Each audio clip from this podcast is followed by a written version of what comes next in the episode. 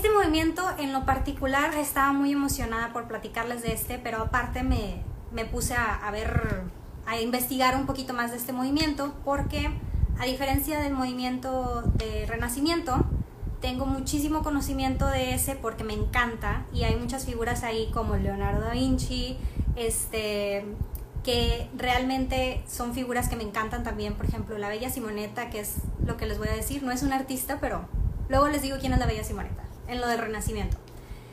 Pero en este de Bizantino sabía que había muchas cosas que no conocía a detalle, entonces me puse a investigar y hay muchas cositas que les quiero compartir de estos dos movimientos que la verdad me pareció muy interesante. Y empezamos con el movimiento bizantino.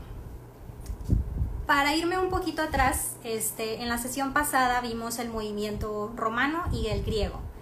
Y si ustedes conocen un poquito de historia, pues saben que el imperio romano empezó a dominar prácticamente casi toda Europa y un pedacito de este, la parte sur y la parte del este. Todo eso era el imperio romano. Y el imperio romano se termina en los primeros años de la época actual. La época anterior era antes de Cristo y la época actual es la que tenemos ahorita, estamos en el 2020. Entonces se acaba el imperio romano, pero realmente no acabó ahí porque había ciertas este, personas de poder que empiezan a irse a otros lados a poder vaya esparcir eh, su conocimiento y esparcir su liderazgo. Y entre ellos está este personaje que se llama Constantín. Constantín es un romano que se muda a este, esta ciudad bizantina, que cuando él llega le cambia el nombre y le pone Constantinopla. Alguien díganme si han escuchado hablar de Constantinopla, pónganme ahí. Y pues bueno, realmente esto fue como la extensión de la historia del Imperio Romano. El movimiento bizantino es una mezcla del movimiento de Egipto, del movimiento este, romano y también tiene unas mezclas de Grecia. Entonces realmente el movimiento bizantino mezcla tres, estas tres cosas y de ahí nace. Entonces llega este con Constantino y le pone Constantinopla, que antes, este, bueno, ahorita es eh, Istambul, está en Turquía y si ven en el mapita nada más pónganle Istambul, está en mero en medio. Y ahí empezaron a hacer un montón de maravillas. De hecho hay una serie en Netflix, yo siempre patrocinando Netflix. Eh, si quieren ver lo del Imperio Romano, les recomiendo la, la serie del Imperio Romano, hay una.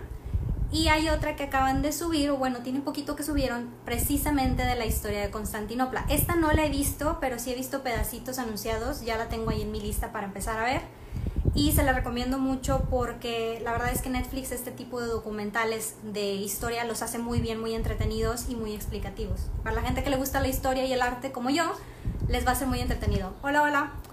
Y bueno, entonces esta persona se muda, le pone Constantinopla y ahí es donde se funda, que ahorita se llama Istambul, la isla es la capital de Turquía. Y bueno, esta persona llega y este traía el inicio del cristianismo, vaya que también se le conoce como el catolicismo del este o el, el, este, el, el este ortodoxo. Entonces realmente era como que otra división y se empiezan a dividir ya las religiones y fue el cambio y ya la división y la ruptura del imperio romano. Y de ahí nace el movimiento bizantino. Y la imagen que está viendo aquí es precisamente una de las obras de arte más representativas del movimiento bizantino y se le consideraban a estas personas como bizantinos. Se les llamaba así posteriormente, pero ellos este, decían que vivían en Constantinopla, que era donde este primer emperador eh, puso el nombre. Pero realmente eh, antes se llamaba bizantino el, el lugar. Y pues bueno, este movimiento fue de 1476 a 1400, perdón, de 476 a 1453, o sea, realmente cuando se cae el Imperio Romano llega y empieza a nacer el movimiento bizantino, del año 476 al 453. Entonces realmente duró bastante tiempo y seguía habiendo emperadores y gobernantes en, eh, pues en este mundo de Constantinopla, en esta ciudad. Y bueno, este, este movimiento tuvo tanto impacto que realmente se empezó a mover hacia Ravenna, Venecia, Sicilia, Grecia y hasta Rusia tuvo efectos en el movimiento bizantino, entonces lo cual me parece sorprendente porque Rusia sí tenía, este, vaya, era muy diferente a lo que estaban viviendo, se consideraban eh, de la zona de los bárbaros, etc. Pero realmente hubo este, influencia en este movimiento ahí.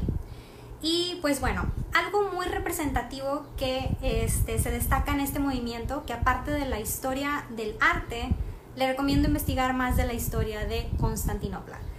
Y em, una de las cosas más representativas, por ejemplo, aquí vemos el primera obra de arte, ahorita les enseño nosotros, que se llama Cristo Pantocrator, que es como toda la divinidad. Este está en una iglesia de Istambul, que ahorita está aquí. La iglesia se llama Sofía, Hagia Sofía. Vean qué hermosura. Yo ya quiero ir ahí. Es uno de los eh, lugares más representativos de Istambul. Está muy, muy, muy bonita. Yo no la conozco. Desafortunadamente no he podido ir a Estambul. Pero eh, una de las obras de arte y se le consideraban, se llamaban frescos cuando en la iglesia por dentro empezaban a hacer todas estas imágenes de, eh, vaya, de la iglesia y que representaban pues toda la divinidad, dependiendo pues de, de la religión que ellos tenían. Hay, por ejemplo, la religión del catolicismo, pero en Grecia es muy diferente al catolicismo de América o de México. Entonces aquí es como una este, separación de lo mismo de la iglesia y empieza este, estas tres que le digo, el ortodoxo o el catolicismo del este. Y de esta religión se empezaron a dividir muchas religiones, entre ellas son este, los musulmanes y este, pues todo lo que es em, después del otro lado empiezan los protestantes y empiezan a salir un montón de religiones a través pues de la separación del imperio romano. Y bueno, esta obra del Cristo Pantocrator eh, está en esta iglesia adentro y una de las cosas más representativas son que utilizaron mosaicos. Realmente sobre el cemento empezaban a poner pequeños pedazos este, de vidrio o de piedra y empezaban a hacer las imágenes a través de estos. No son pinturas, o sea, realmente si lo ves así, ah, es una pintura y lo de atrás pues el material está pues dañado. No, son piedritas, son piedritas chiquitititas que empezaban a poner, entonces pues sí era un trabajal. Ahorita les voy a enseñar en el medieval cómo se ven los frescos eh, adentro de las iglesias. Y pues bueno, aquí les tengo otra perspectiva. Realmente vean de, en, el, en el pedazo amarillo, espero que se vea bien, que no se vaya a ver pixeleado, pero en el pedazo amarillo tiene inclusive que todo es amarillo, tiene unas formas que hace que este, como que tenga movimiento la parte amarillo. Entonces, esto fue una de las cosas que este, representó mucho este movimiento, que fue la utilización de los mosaicos, que es lo que les estoy enseñando ahorita, que es bastante complicado. Y bueno, el otro que les enseñé, este se llama Justino y sus seguidores, que son tipo los, los followers de antes, así se veían y los ponían este, en las em, obras de arte. Entonces realmente el del medio era Justino y los demás son sus seguidores y eran precisamente pues los gobernantes de Constantinopla en aquel tiempo. Y nada más aquí les pongo un zoom que también se usaron en mosaicos. Este también está dentro de una iglesia y este, a ver, déjame les digo específicamente en dónde está. Está en Ravenna, en Italia, este en específico. Como les había comentado, en la introducción del arte y en la, en la sesión pasada, realmente estas obras de arte, em, esta no se movió en específico, pero hay muchas obras de arte que se originaron en una ciudad y ahorita están en otra ciudad, en museos, etc. Hay una polémica en, en, el, en el, mundo del arte que eh, dicen que las obras de arte deberían de estar en la ciudad o en el país de origen. Por ejemplo, si tengo aquí mexicanos viéndome, el penacho de Moctezuma está creo que en Londres, no estoy muy segura, pero no está aquí en México. Hay un montón de cosas de nuestros aztecas, de nuestros mayos, todo, todo lo saquearon y se lo llevaron para Europa, está en Europa. Y otras cosas están en Nueva York. Pero nosotros no tenemos nada. Eh, sí tenemos, pero no tenemos lo más representativo de nuestra cultura. La razón por la que hicieron esto es que dicen que los países primermundistas tienen muchísimo más capital para poder invertir en la, en la preservación del arte, pues para preservar eh, la historia del arte y ah, como cultura, entonces para las futuras generaciones. Y lo cual es cierto, eh, la preservación de las obras de arte es bastante cara y estos países dijeron, bueno, no los vamos a dejar ahí, están en Austria algunos, dice Manuel, ¿qué está en Austria en específico? Si nos puedes poner ahí. Este, sé que hay algo en Nueva York, sé que hay algo en Londres y en todos lados está regado nuestra cultura. Sí tenemos cosas, pero hay cosas más padres que no están en México. Y lo mismo le pasó a los griegos. Este, todo el Partenón está saqueado. Bueno, no saqueado. Bueno, sí se puede ser saqueado. Todo está, ese sí está en Londres, el, todo el, parte de, arriba del Partenón de Grecia. Y Egipto también en Berlín había un montón de cosas de Egipto que, que se llevaban. Entonces, hay una pelea ahí en el mundo del arte que dicen que deberían de regresarlos a su país de origen. Este, sin embargo, yo no sé qué opinan, igual me pueden poner ahí qué opinan. Este, si están viendo la repetición también del IGTV, pónganme qué opinan, necesito saber de los demás, porque yo estoy como que de los dos lados. Sí estoy de acuerdo en que se preserven este, estas obras de arte. El penacho de Moctezuma está en Austria. Gracias Manuel por corregirme. El penacho de Moctezuma, este precioso, está en Austria, o sea, nada que ver con México. Mínimo me había quedado cerquita acá en Nueva York para ir a verlo, pero bueno.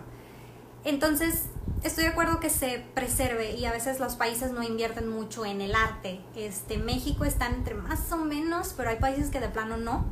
Por ejemplo, las pirámides de Egipto están súper destruidas, o sea, la gente apaga los cigarros así en la pirámide. No he ido, pero me han contado historias, necesito ir y sí es muy triste, entonces realmente pues sí preservan el arte. Pero también, por ejemplo, la gente que a lo mejor no tiene este dinero o nunca va a estos lugares y que es de su cultura, no tiene la oportunidad de conocerla, entonces está difícil, debería estar en el país. Entonces, pues sí me gustaría saber qué opinan en este, en este tema. Pero bueno, continúo. El movimiento bizantino es algo muy, muy este, llamativo por la combinación que les comento que es de Egipto, de Roma y de Grecia. Entonces, realmente este movimiento era como que una, vaya, una este, continuidad del Imperio Romano, pero con la mezcla de estas dos culturas. Y una de las cosas que se caracterizan mucho en la cuestión artística es la utilización de los mosaicos y estas este, pinturas y estos, no son pinturas, estas obras de arte están adentro de, las iglesias y lo que querían eran este, representar la divinidad. Otro dato interesante es que no sé si vieron que en, el, en el, eh, las esculturas griegas sí representaban desnudos, que era ah, pues el cuerpo de, un humano. En este movimiento no, en este movimiento estaban prohibidos los desnudos porque eh, la obra, de las, el arte estaba enfocado 100% en representar divinidad de Dios. Por lo tanto, tanto lo que Dios pudiera hacer si te portas mal como lo que te portas bien. Entonces son como que esas dos. Entonces no mostraban desnudos. Aquí fue un cambio radical a lo que se consideraba arte en Grecia en un momento, en un momento dado. Se cambia. Y bueno, este es mi resumen general del movimiento bizantino es lo más representativo, obviamente hay un montón de historia. Le recomiendo mucho, si quieren ver más de Constantinopla, yo ya la tengo en mi lista, es la, nueva serie de Netflix, que de hecho está la historia de Constantinopla, pues lo pueden ver ahí en Netflix. Hace muy buenos documentales. Y bueno, nos vamos con el movimiento medieval. Si tienen algunas preguntas, me dicen, porque hablo muy rápido, pero no les quiero consumir tanto tiempo. Este, ya llevamos 17 minutos, más o menos quiero hacerlo entre 30 y 45 minutos para no aburrirlos. Y bueno, nos vamos con el movimiento medieval. A ver qué pongo para medieval este. Ahorita les explico. Este es el museo este, que está en Florencia. Ahorita les digo cómo se llama y toda la historia. Pero bueno, el movimiento medieval se da en el año 500 al 1400. Realmente es al mismo tiempo que el bizantino, que es del año 476 al 1453. Entonces, la única diferencia es que el bizantino se da en el este, tipo en, pues en Turquía, y el medieval se da en el norte de Europa y eran los, vaya, los norteños que anteriormente se les consideraba como bárbaros, pero realmente aquí empiezan a cambiar un poquito y empiezan a vaya, enfocar mucho en arte. Una de las ciudades representativas de este movimiento medieval es Florencia. Aquí están viendo una de las torres de Florencia. Florencia tenía un montón de flores, de flores, de torres y hola, hola, las destruyeron por un montón de cosas, guerras, construcciones, etc. Pero había hasta 200 torres y ahorita creo que nada más hay como 20, 50. Les recalco esa, esa información porque fueron del tour que tomamos, no me acuerdo cuántas eran, pero eran un montón y ya hay bien poquitas. Pero Florencia, si no han tenido la oportunidad de ir y les gusta toda esta época medieval, eh, les recomiendo muchísimo ir. No van a encontrar algo más medieval que Florencia. Tal vez un poquito Venecia, pero Venecia como que tiene otras combinaciones más de renacentista. Medieval para mí es... Bueno, también tiene Florencia mucha historia del renacimiento, pero con esas torres a mí me da como que estoy caminando así en la época medieval. Les recomiendo mucho ir. Está muy, muy bonito Florencia. A mí me encantó. Y pues bueno, Ahora, en el movimiento medieval es, este, vaya, una combinación también del Imperio Romano con el movimiento bizantino y esto da el origen al norte de Europa que se consideró el movimiento medieval, que es la diferencia del bizantino, pero fue al mismo tiempo prácticamente. Y aquí se este, destacó mucho la, la, arquitectura y las obras de arte en algo que se llama frescos. Ahorita les voy a enseñar qué son los frescos, que yo no sabía que se llamaban así pero prácticamente son las obras de arte que hacen en las eh, iglesias, ahorita les voy a, a enseñar. y bueno, esta también fue una combinación del cristianismo, el romanismo y el gótico, que en el gótico está precioso, o sea, no es como que gótico te acuerdas de Batman y todo oscuro, no, o sea, gótico tiene ciertas características que luego les voy a mencionar en, el siguiente, en las siguientes sesiones. Pero desafortunadamente hemos perdido mucho, mucho de este, nuestro historia del arte en cuanto a lo gótico. Este, fue destruida ya, es otra historia. Pero bueno, entonces en la cuestión medieval, lo que también representaban junto con el bizantino es la, vaya, lo supremo que era Dios, entonces era también muy, muy religioso este movimiento. Y una de las este, personas más representativas de la época medieval, que prácticamente todas las obras que les voy a enseñar aquí es de Giotto. Giotto o Giotto di Bone, este, que realmente se originó en Florencia y él tuvo bastante comisionados, o sea, le pagaban por hacer estos frescos en la iglesia y pues sus obras de arte normales que les estoy comentando ahorita. Y Fisi, Fusi, déjenme nada más les digo de la de, de es que se me olvida Ifisi. Ifisi se llama. Eh, este museo yo tuve la oportunidad de ir, está precioso, me encantó. Este, está muy ordenado, no como otros museos que están bien desordenados y no alcanzas a ver muchas cosas. Y bueno, este museo, que les voy a poner ahí mi fotito cuando fui a ese museo, tiene una escultura de Giotto.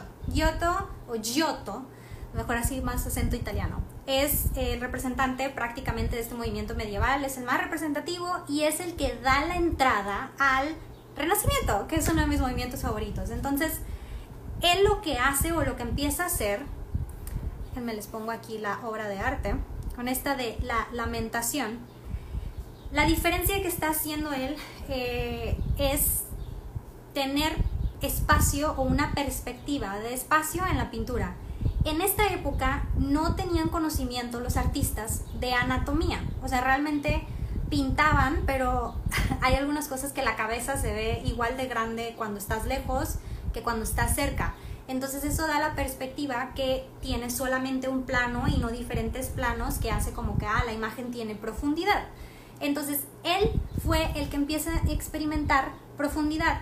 Si me regreso al movimiento bizantino, aquí vemos un plano, no hay profundidad. Si ves la persona que está atrás, se ve como que está inclusive empalmada con el emperador que está ahí. Entonces lo que hace Giotto, o una de las cosas más importantes que hizo, es que marcó la diferencia del espacio en las obras de arte. O sea, ya tiene un segundo plano. El segundo plano es representado por estas dos personas que están tipo como de espaldas a Jesús. Este, está obra de arte Lamentación representa cuando bajan a Jesús de la cruz. Entonces está ahí este, su mamá María abrazándolo y en los pies está María Magdalena. Entonces, estas dos personas que están de espalda representan profundidad. O sea, realmente sí te da como un toque pequeñito que tiene un poco de profundidad, tiene otro plano.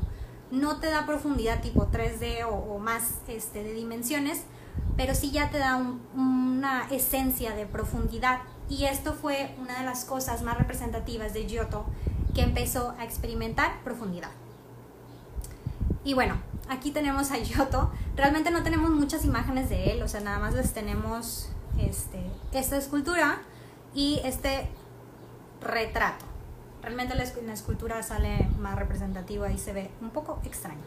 Pero bueno, otra de las cosas que hizo Giotto, él, hizo un montón de obras de arte. Esta obra de arte que les voy a enseñar ahorita es otra de las más representativas de Giotto. Esta la saqué de internet, esta la tomé yo. Este está en el este, Museo de Ifisi.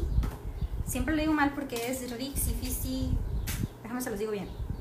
Uffizi, U-F-F-I-Z-I, Uffizi, en Florencia. Prácticamente nada más vean que, ah, el Museo de Florencia y este es el más representativo. Está muy, muy bonito. La torre que les mostré ahorita, se la enseño. Esta es la parte, este, de afuera, adentro, donde está Giotto. Y pues esta fotografía la tomé yo. Yo había tomado mis cursos de historia de arte antes de ir a este museo y sí tenía de que, ah, quiero ver las obras de Giotto. Y me acuerdo que había un montón, pero le tomé foto a esta, que era la más representativa, que es la que menciona mi libro, que todavía no tenía este libro. Pero dije, ay, mira qué suerte, tengo la obra de arte con la que, con la que voy a hablar. Y pues bueno, aquí está un poquito más claro que los artistas no entendían la, la anatomía ni la profundidad de los planos. Porque si ven, hay mucha gente alrededor del nacimiento del niño Jesús, que es lo que representa el nacimiento del niño Jesús. Este, esta obra se llama Ognisanti Madonna y pues representa el nacimiento del niño Jesús. Pero si ven, las caras que están atrás y luego las que están enfrente tienen el mismo tamaño, entonces parece que todas están emontonadas, emontonadas amontonadas en el mismo plano, desde los ángeles que están abajo de la obra de arte hasta los de Aveno arriba, parecen como que están en el mismo plano. Entonces realmente esto hace que la pintura no sea realista, es realmente un solo plano, pero esta persona estaba tratando de experimentar un poquito los planos. Ya al inicio del Renacimiento, que es lo que marca eh, Giotto, eh, empiezan a experimentar con más planos y a ver si alguien conectado me puede contestar quién fue el artista que se metió también en el este, rollo esto científico, que fue el que nos dio la pauta para saber la anatomía del ser humano. Era también de Florencia, a ver si alguien me, me contesta. Era de Florencia, es el más representativo del Renacimiento, es el que hizo básicamente todos los estudios de anatomía este, del ser humano y por esa razón los artistas ya tenían pues una noción de cómo era la anatomía del ser humano y cómo funcionaban los planos. Este artista vino a revolucionar este, la obra de arte. ¿Nadie se lo sabe? No, no. ¿Qué artista fue el más representativo? Florencia. Fue el que nos dio las pautas para la anatomía. Da Vinci. Sí, excelente. Leonardo da Vinci, es el movimiento que vamos a ver el domingo, eh, parte 1 del Renacimiento, es el que nos dio, aparte, él era artista y científico y él nos dio la pauta, nos dio, yo en mi, mi vida pasada en el Renacimiento, les dio la pauta eh, para poder hacer planos. Si ven en esta obra de arte, no hay planos, todo está completamente en un plano, están todos amontonadas las personas y prácticamente esto no, se conocía para esa época, pero Giotto revolucionó un montón de, evolución en cuanto a el arte, pero ya después del Renacimiento sí fue un brinco gigantesco de cómo hacían obras de arte. Y pues bueno, ok, ya siguen lo de los frescos, ya me lo termino. Los frescos son los siguientes. El primero que les voy a mostrar es fresco, es Scrovegni, Chapel, que es la arena, este, la iglesia, la capilla de, la arena o la capilla Signovegni. No sé, necesito practicar mi italiano. Este, en los frescos son, si ven, en todas las paredes hay pinturas. Arriba tenemos en el arquito la pintura de unos ángeles y luego en el centro está alguien En los muros están pinturas, en las paredes están pinturas, en el techo están pinturas. Estos son los frescos. Y en esta este, capilla, eh, Giotto fue comisionado para hacer los frescos. Déjenme les enseño. Ahí está. Entonces se tardaban años en hacer esto y este, este Giotto aparte de ser pintor era arquitecto y aparte de hacer los frescos, les enseño el otro. A mí se me hace, ese me, me gustó mucho, es impresionante. Ah, bueno, este que les estoy enseñando está en Padua, Italia, Italia. Y el siguiente que les voy a enseñar, que también se considera frescos, está en Florencia, Italia que son prácticamente todas las, si ven todo lo que es pintura, los vidrios no, eso es otra cosa, pero todo lo que es pintura en las paredes fueron comisionados de Giotto. Entonces, realmente todo ese trabajo que les estoy enseñando, todo es de Giotto, entonces se la pasó haciendo arquitectura y pintura. Y una contribución de Giotto que me encanta, que es mi segunda catedral favorita del mundo, ay, del mundo, de las que conozco, no conozco tantas, es, déjenme la encuentro, esta, que es la Catedral de Florencia, me encanta. Desafortunadamente no pude entrar, pero tengo que regresar para poder entrar, pero por fuera la verdad es que me encantó la arquitectura. Y luego, yo y mis anuncios de Netflix, ya necesito hacer algo con Netflix. Les recomiendo también si quieren encontrar un poquito más de la historia de Florencia, de esta época un poquito más avanzada, no es medieval, es más avanzada, de la historia de los Medici. Los Medici eh, son unas personas, una familia muy importante de Florencia. Si saben, Florencia eran, los Medici eran banqueros. Florencia movía el dinero hasta del Vaticano y vaya que pues mover el dinero del Vaticano era muy muy muy importante, sobre todo en esa época. Y realmente este, Florencia fue muy importante tanto para la religión como para la política. Y esta familia, los Medici, fue algo muy muy importante en la época este, vaya, creo que fue en la época de Renacimiento eh, y la más adelante. O sea, Medici tuvieron muchas generaciones. Pero bueno, en este, eh, los Medici tuvieron contribución porque con el dinero de los Medici se hizo esta catedral, entre otras cosas. Eh, gracias al dinero de los Medici se terminó el dom. El dom, el, domo de esta iglesia, punto de parte, eso es más a futuro. El domo de esta iglesia no había podido ser construido por falta de ingresos, los Medici vienen y hacen, este, vaya, invierten para construir el domo de este, la Catedral de Florencia, pero revolucionó la manera o la este, manera en que hacían arquitectura los arquitectos, porque el domo no tiene ningún lado de donde lo sostengan. Entonces el domo por sí solo se sostiene y ese fue un cambio en arquitectura bastante, un avance muy, muy, muy bueno este, y bueno, este fue en la época de los Medici más avanzado. Un poquito más en, atrás en la historia, o sea, realmente esta iglesia eh, tuvo como 300 años sin moverse, o sea, que no le pudieron mover porque no tenía dinero este, la ciudad para poder invertir en terminarlo.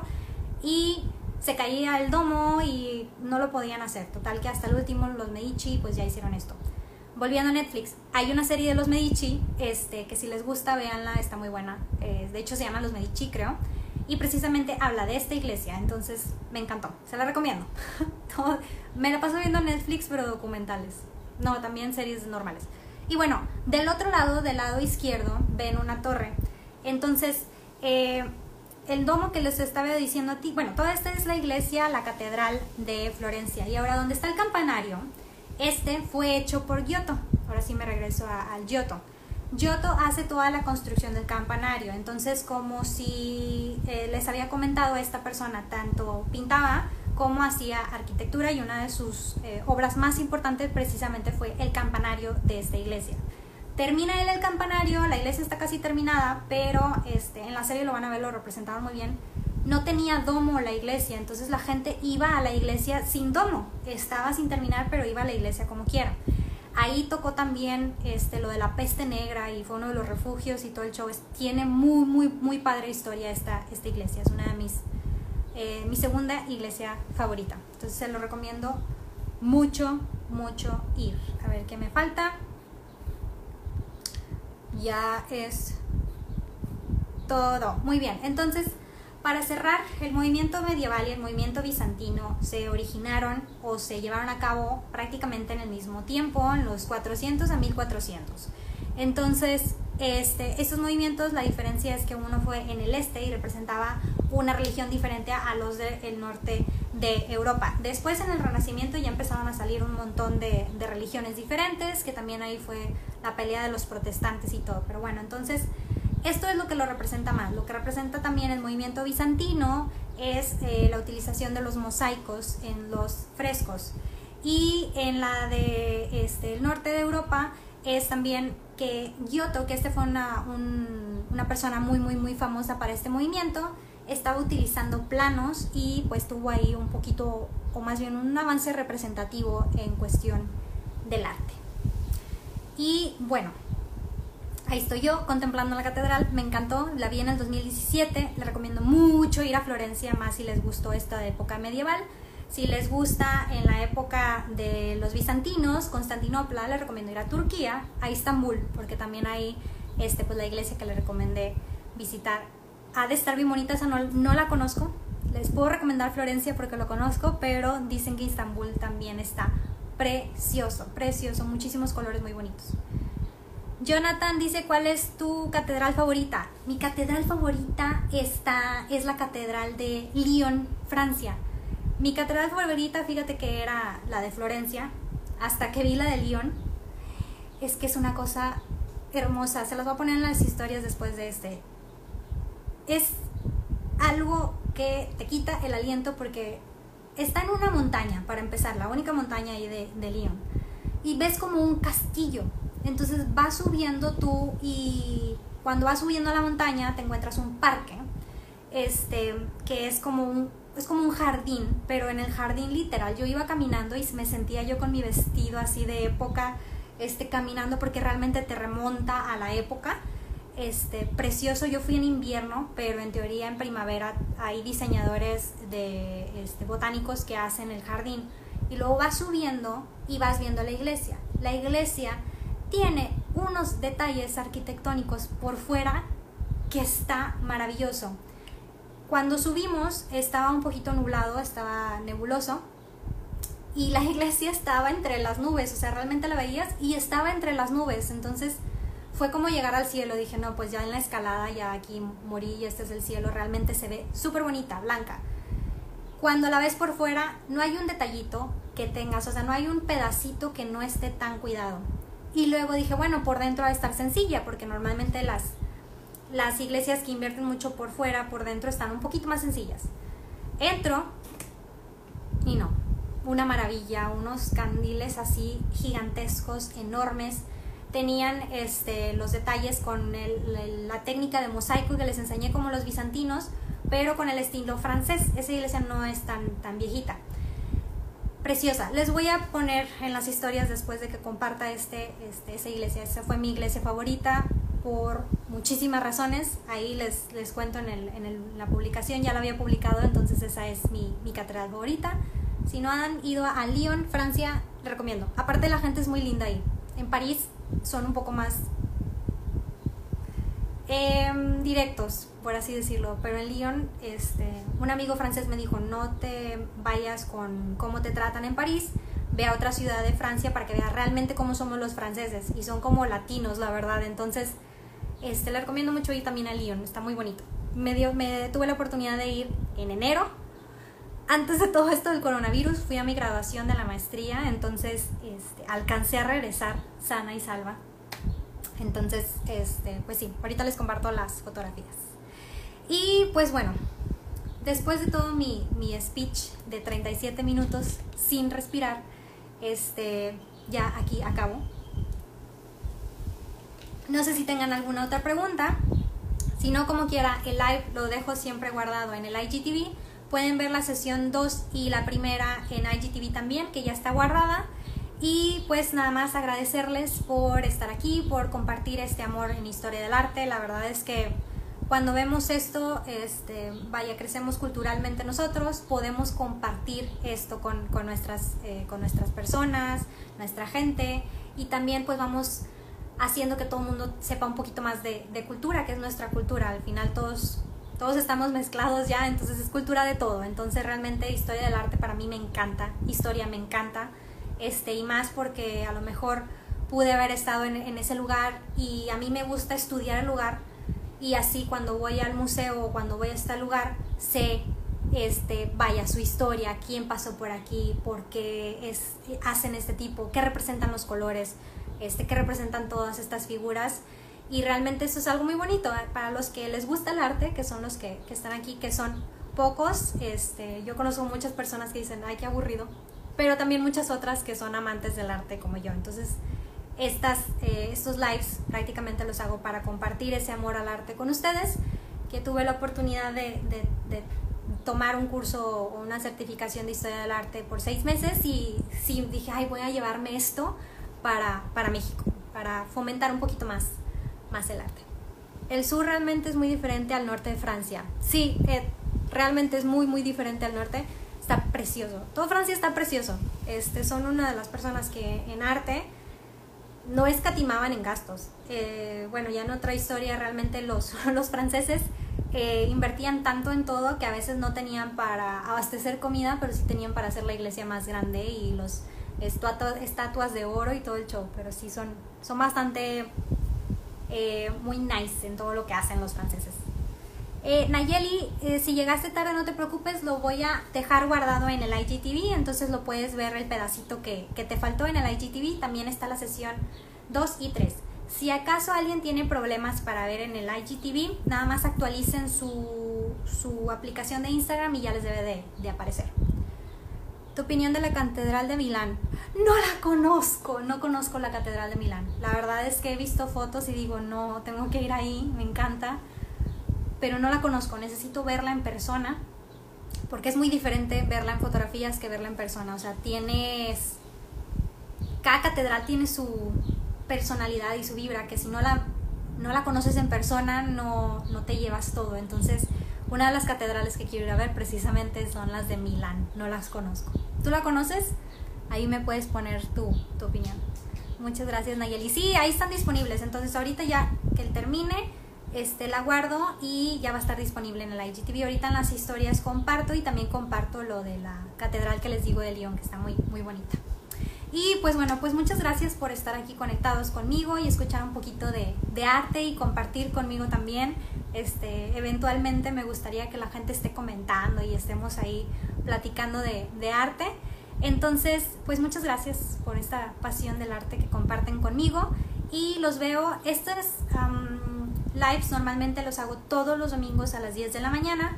Este lo hice porque el domingo se me falló el internet, entonces dije, bueno, lo hago el miércoles a las 6 y veo cómo se adapta la gente o si les gusta más los domingos a las 10 de la mañana. Entonces estoy entre tomando esa decisión si lo dejo entre semana a las 6, o sea, los miércoles probablemente, y, eh, o el domingo a las 10 de la mañana. También me puedes dejar ahí los, en los comentarios cuál horario les gusta más.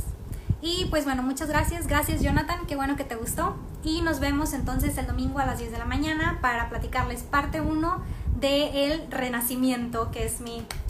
De mis dos movimientos es el impresionismo y el renacimiento. Y del renacimiento por eso es parte 1. Les voy a contar la introducción del movimiento y aparte les voy a hablar de varias personas que para mí se me hacen muy importantes resaltar que hicieron y algunos fun facts también de, de ellos. Y bueno, pues muchas gracias, que tengan excelente resto del día y pues cuídense mucho. Bye bye, gracias. Besos.